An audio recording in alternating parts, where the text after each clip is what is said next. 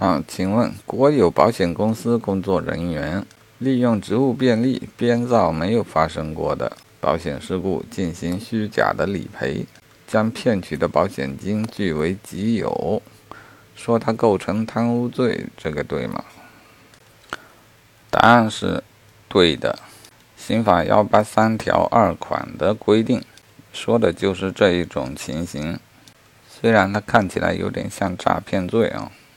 好，再对比另外一个案例，土地管理部门的工作人员为农民多报青苗树，使其从房地产开发商处多领了二十万元的补偿款，自己也分了十万块。